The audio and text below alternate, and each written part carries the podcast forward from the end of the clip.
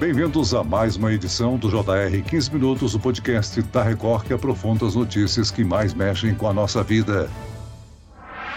Uma mulher morreu ao ser atingida por um raio em Praia Grande, no litoral de São Paulo. Outras sete pessoas foram atingidas. Três foram internadas em estado grave. Segundo testemunhas, chovia no momento em que o raio caiu.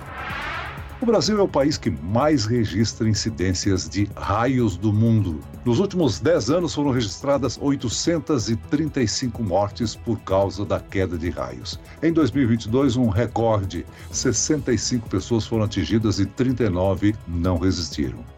O que é um raio e como ocorre esse fenômeno? Um raio pode cair duas vezes no mesmo lugar? Pode atingir diretamente uma pessoa? Por que, que o Brasil é o país com maior incidência no mundo? O JR 15 Minutos de hoje esclarece essas e outras dúvidas com o coordenador do ELAT, o Grupo de Eletricidade Atmosférica, Osmar Pinto Júnior. Bem-vindo ao nosso podcast, doutor. É um prazer estar aqui com vocês. Quem nos acompanha nessa entrevista é a repórter da Record em Santos, Fernanda Burger. Fernanda, mesmo com mau tempo, chuvas com raio e trovoadas, muitas pessoas se arriscam aí na praia, né?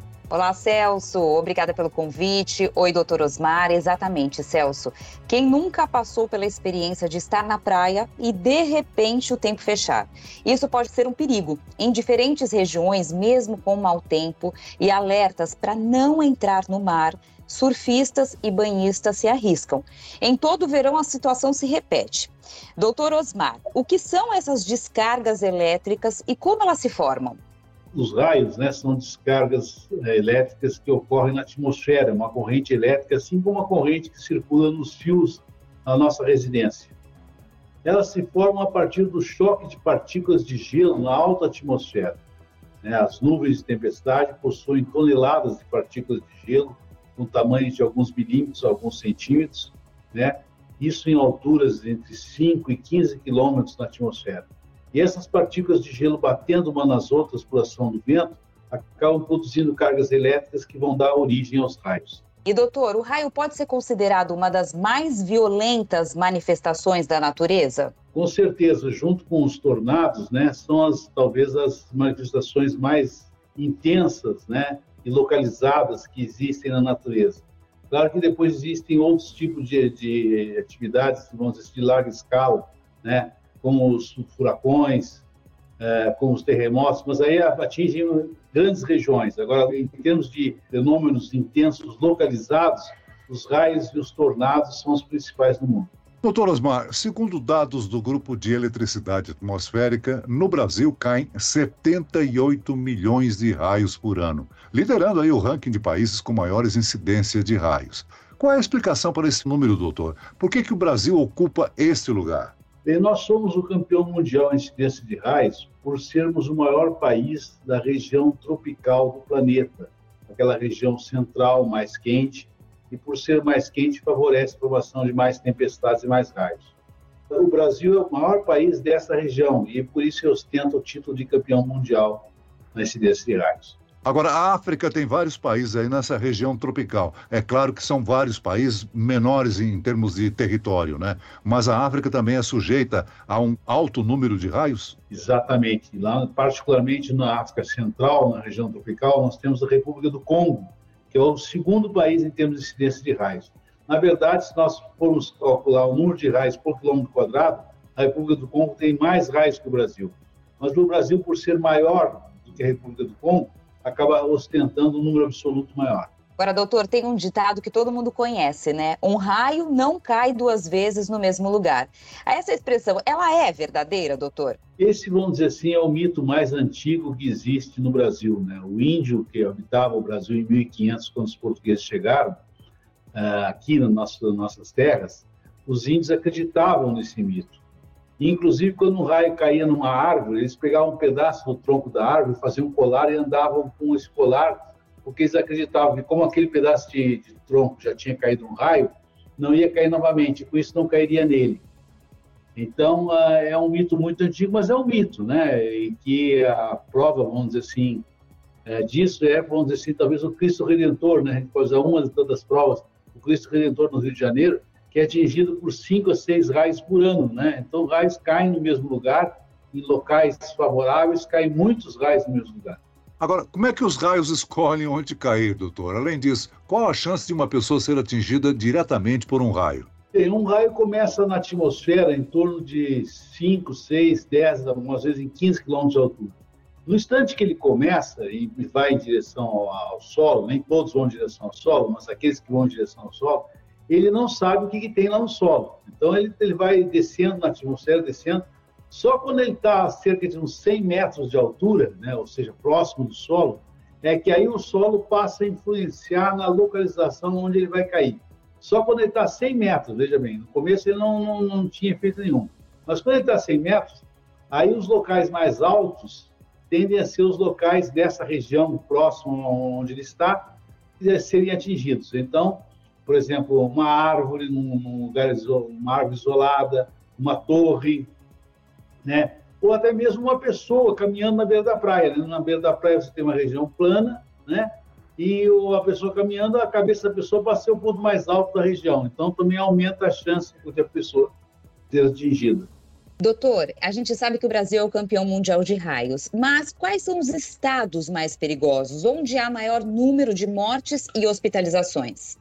Bem, nós temos bastante raios em todas as regiões brasileiras. Mas é claro que dentro de cada região existem locais com maior atividade de raios, locais com menor atividade. Se nós olharmos o Brasil como um todo, buscarmos a região, né, aquela região onde cai mais raios, ela está lá no meio da, da floresta, na região amazônica, no, no estado do Amazonas. Isso se nós olharmos o Brasil como um todo. Agora, se nós olharmos por região, nós temos, por exemplo, na região sul do Brasil, uma grande incidência na parte oeste, no oeste dos estados de Rio Grande do Sul, Santa Catarina e Paraná. Na região sudeste, nós temos, eh, vamos dizer, focos de grande incidência na Grande São Paulo, devido à urbanização. Nós temos no sul do estado do Rio de Janeiro, a fronteira com o estado de São Paulo, devido às cadeias de montanhas. Né? Na região uh, centro-oeste, nós temos diversas regiões de grande incidência, nos estados, particularmente nos estados do Mato Grosso do Sul, Campo Grande, no estado do Mato Grosso. Na região norte, né, nós temos, como já comentei, a floresta amazônica, e na região nordeste, nós temos a região central. A, o litoral da região nordeste é a região de menor incidência de raios, particularmente o litoral dos estados de Alagoas e Sergipe. Mas no centro da, de alguns estados, como no, no oeste da Bahia, no centro do, da, do Piauí, do Maranhão, nós também temos grande incidência de raios também. Há algum tipo de influência por parte do solo? Por exemplo, Minas Gerais tem um solo rico em minério de ferro. Isso chega a atrair a incidência de raios, doutor? Não, não nós já fizemos um estudo muito, há muitos anos atrás a respeito disso, né? Verificar se o tipo de solo, minério de ferro, poderia afetar na quantidade de raios que caem. Não afeta, não. É claro que isso pode afetar o local exato onde o raio vai cair. Se o raio está descendo, como eu comentei anteriormente, quando chega próximo do solo, aí sim, efeitos do solo podem de redirecionar para um local ou outro. Mas em relação à quantidade de raios que vai cair no local, o, o tipo de solo não afeta. A altitude, as montanhas, sim. Aí sim, montanhas altas tendem a ter uma incidência de raios maior. Embora as chances de ser atingido por um raio sejam baixas, ainda existem aí vários fatores que podem aumentar o risco, né? Quais são os perigos inesperados, doutor? E como se proteger? 80% das mortes por raios no Brasil ocorrem a céu aberto, ao ar livre, quando as pessoas estão ao ar livre, seja no campo, seja na praça, numa cidade, ou seja na praia. E 20% das mortes ocorrem dentro de casa. Então, em cada uma dessas situações, nós temos alguns pontos a salientar. Ao ar livre, né, o que você deve estar sempre atento à aproximação de uma tempestade. Se você está trabalhando no campo, se você está fazendo alpinismo, está andando na beira da praia, dentro da água fora da água, né? Se você está numa praça de uma cidade, então você tem que estar atento à aproximação de uma tempestade. Como é que você descobre que tem uma tempestade se aproximando? Tem várias maneiras, né? Uma delas é que o céu começa a ficar mais escuro. A outra é que um ar gelado começa a soprar.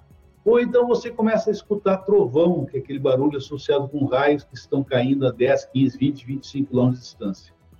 Em qualquer uma dessas circunstâncias, percebido a aproximação de uma tempestade, você deve buscar abrigo imediatamente dentro de um carro fechado ou dentro de uma residência. Essa é a principal recomendação. O que a gente vê é que existe desinformação, existem pessoas que não sabem disso, né? E existem também pessoas que negligenciam essa situação ou que acabam demorando a tomar uma definição. Então, muitas vezes, na, nós temos vários casos assim, né, principalmente na, na beira da praia no verão, que é a nossa uma época que nós estamos agora, né, é, em que a pessoa vê a aproximação de uma tempestade, mas ela diz assim, ah, vou ficar um pouquinho mais, só depois vou embora. Ou, ou, vou recolher o material, lavar os pés na água do mar. Então, muitas vezes, alguns minutos que ela, é, vamos dizer assim, acaba não, não deixando a praia, são fundamentais para acontecer ou não a fatalidade. Então, a, a pessoa tem que estar atenta e na aproximação de uma tempestade, ela deve interromper imediatamente o que está fazendo, buscar um abrigo dentro de um carro, dentro de uma residência. Qual a relação do som do trovão com o raio? Bem, uh, o raio é uma, como nós comentamos, é uma corrente elétrica intensa. Quando ela acontece na atmosfera, ela aquece o ar na região onde ele passa e o ar aquecido se expande e produz o som que é o trovão. Então, o trovão é um barulho associado com a corrente elétrica que aquece o ar. Uh, se você está num determinado local e acontece um raio, como a luz viaja a uma velocidade maior que o som, você primeiro vê o raio, depois você escuta o som. Isso se a distância for até de 20, 25 quilômetros. Caso contrário, se a distância é maior, você já não escuta o trovão. Uma regrinha básica que as pessoas podem usar é que se quando no instante que você vê a luz do raio, até o instante que você escuta o barulho que é o trovão, se você mede esse período de tempo em segundos, dividindo por três, você tem a distância aproximada do raio em quilômetros. Agora, por que, que o avião não sofre o efeito de um raio, doutor? É a mesma razão do carro fechado. Um avião uh, ou um carro fechado, né, é, é, por ser uma estrutura metálica, ele é atingido por raios, mas os raios não penetram dentro da estrutura de um metal fechado. Então, os raios circulam pela estrutura externa e, e seguem seu caminho e não penetram dentro do objeto. Chamado, inclusive, conhecido na, na literatura científica como uma gaiola de Faraday, que foi o primeiro a fazer esse teste. Que um objeto condutor fechado, uma corrente elétrica não penetra ele. Então, dentro de um avião ou dentro de um carro, as pessoas estão 100% seguras.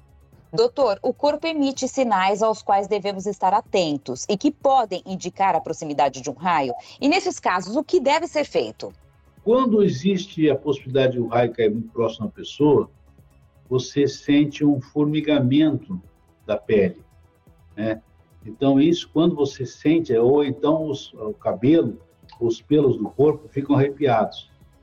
Essas uh, manifestações do corpo são indicações de um iminente raio caindo muito próximo até mesmo em você. Então, quando você tiver essas manifestações, você deve imediatamente buscar se afastar do local onde você está. Isso aconteceu recentemente numa morte na, lá na, no Rio de Janeiro, na, Pedra da Gávea, que uma, um grupo de pessoas, uh, alguns sentiram esse formigamento e realmente logo na sequência caiu um raio e uma das pessoas morreu. Doutor Osmar, qual deve ser a atitude das pessoas próximas a uma pessoa vítima de um raio, como aconteceu recentemente em Praia Grande? Bem, esse também é um outro mito que existe. É, quando uma pessoa é atingida por um raio, ela não fica com cargas. Então, você pode imediatamente correr na direção dela e fazer massagem é, cardíaca ou respiração boca a boca. Não existe risco nenhum. Né? Muitas pessoas acham que tem que se afastar de uma pessoa atingida por um raio e você pode também sofrer a corrente. Né? Não é o caso. Quando, você, quando é um caso de raios, a corrente passa pela pessoa e vai para o solo imediatamente. Então você pode correr e prestar assistência a essa pessoa no sentido de tentar salvar a vida dela. Muito bem, nós chegamos ao fim desta edição do 15 Minutos. Eu quero aqui agradecer a participação e as informações do coordenador do ELAT, que é o Grupo de Eletricidade Atmosférica Osmar Pinto Júnior. Muito obrigado, doutor. Um abraço, à disposição. E agradeço também a presença da repórter da Record em Santos, Fernanda Burger. Obrigado, Fernanda. Obrigada, Celso. Obrigada, doutor Osmar. Esse podcast contou com a produção de David Bezerra e dos estagiários Fernando Russo e Isabela Santos. Sonoplastia de Marcos Vinícius, coordenação de conteúdo, Edvaldo Nunes e Deni Almeida. Direção editorial, Tiago Contreira. Vice-presidente de jornalismo, Antônio Guerreiro. Você pode acompanhar o JR 15 Minutos no portal r7.com, nas redes sociais do Jornal da Record e nas principais plataformas de streaming. Eu, Celso Freitas, te aguardo no próximo episódio. Até amanhã.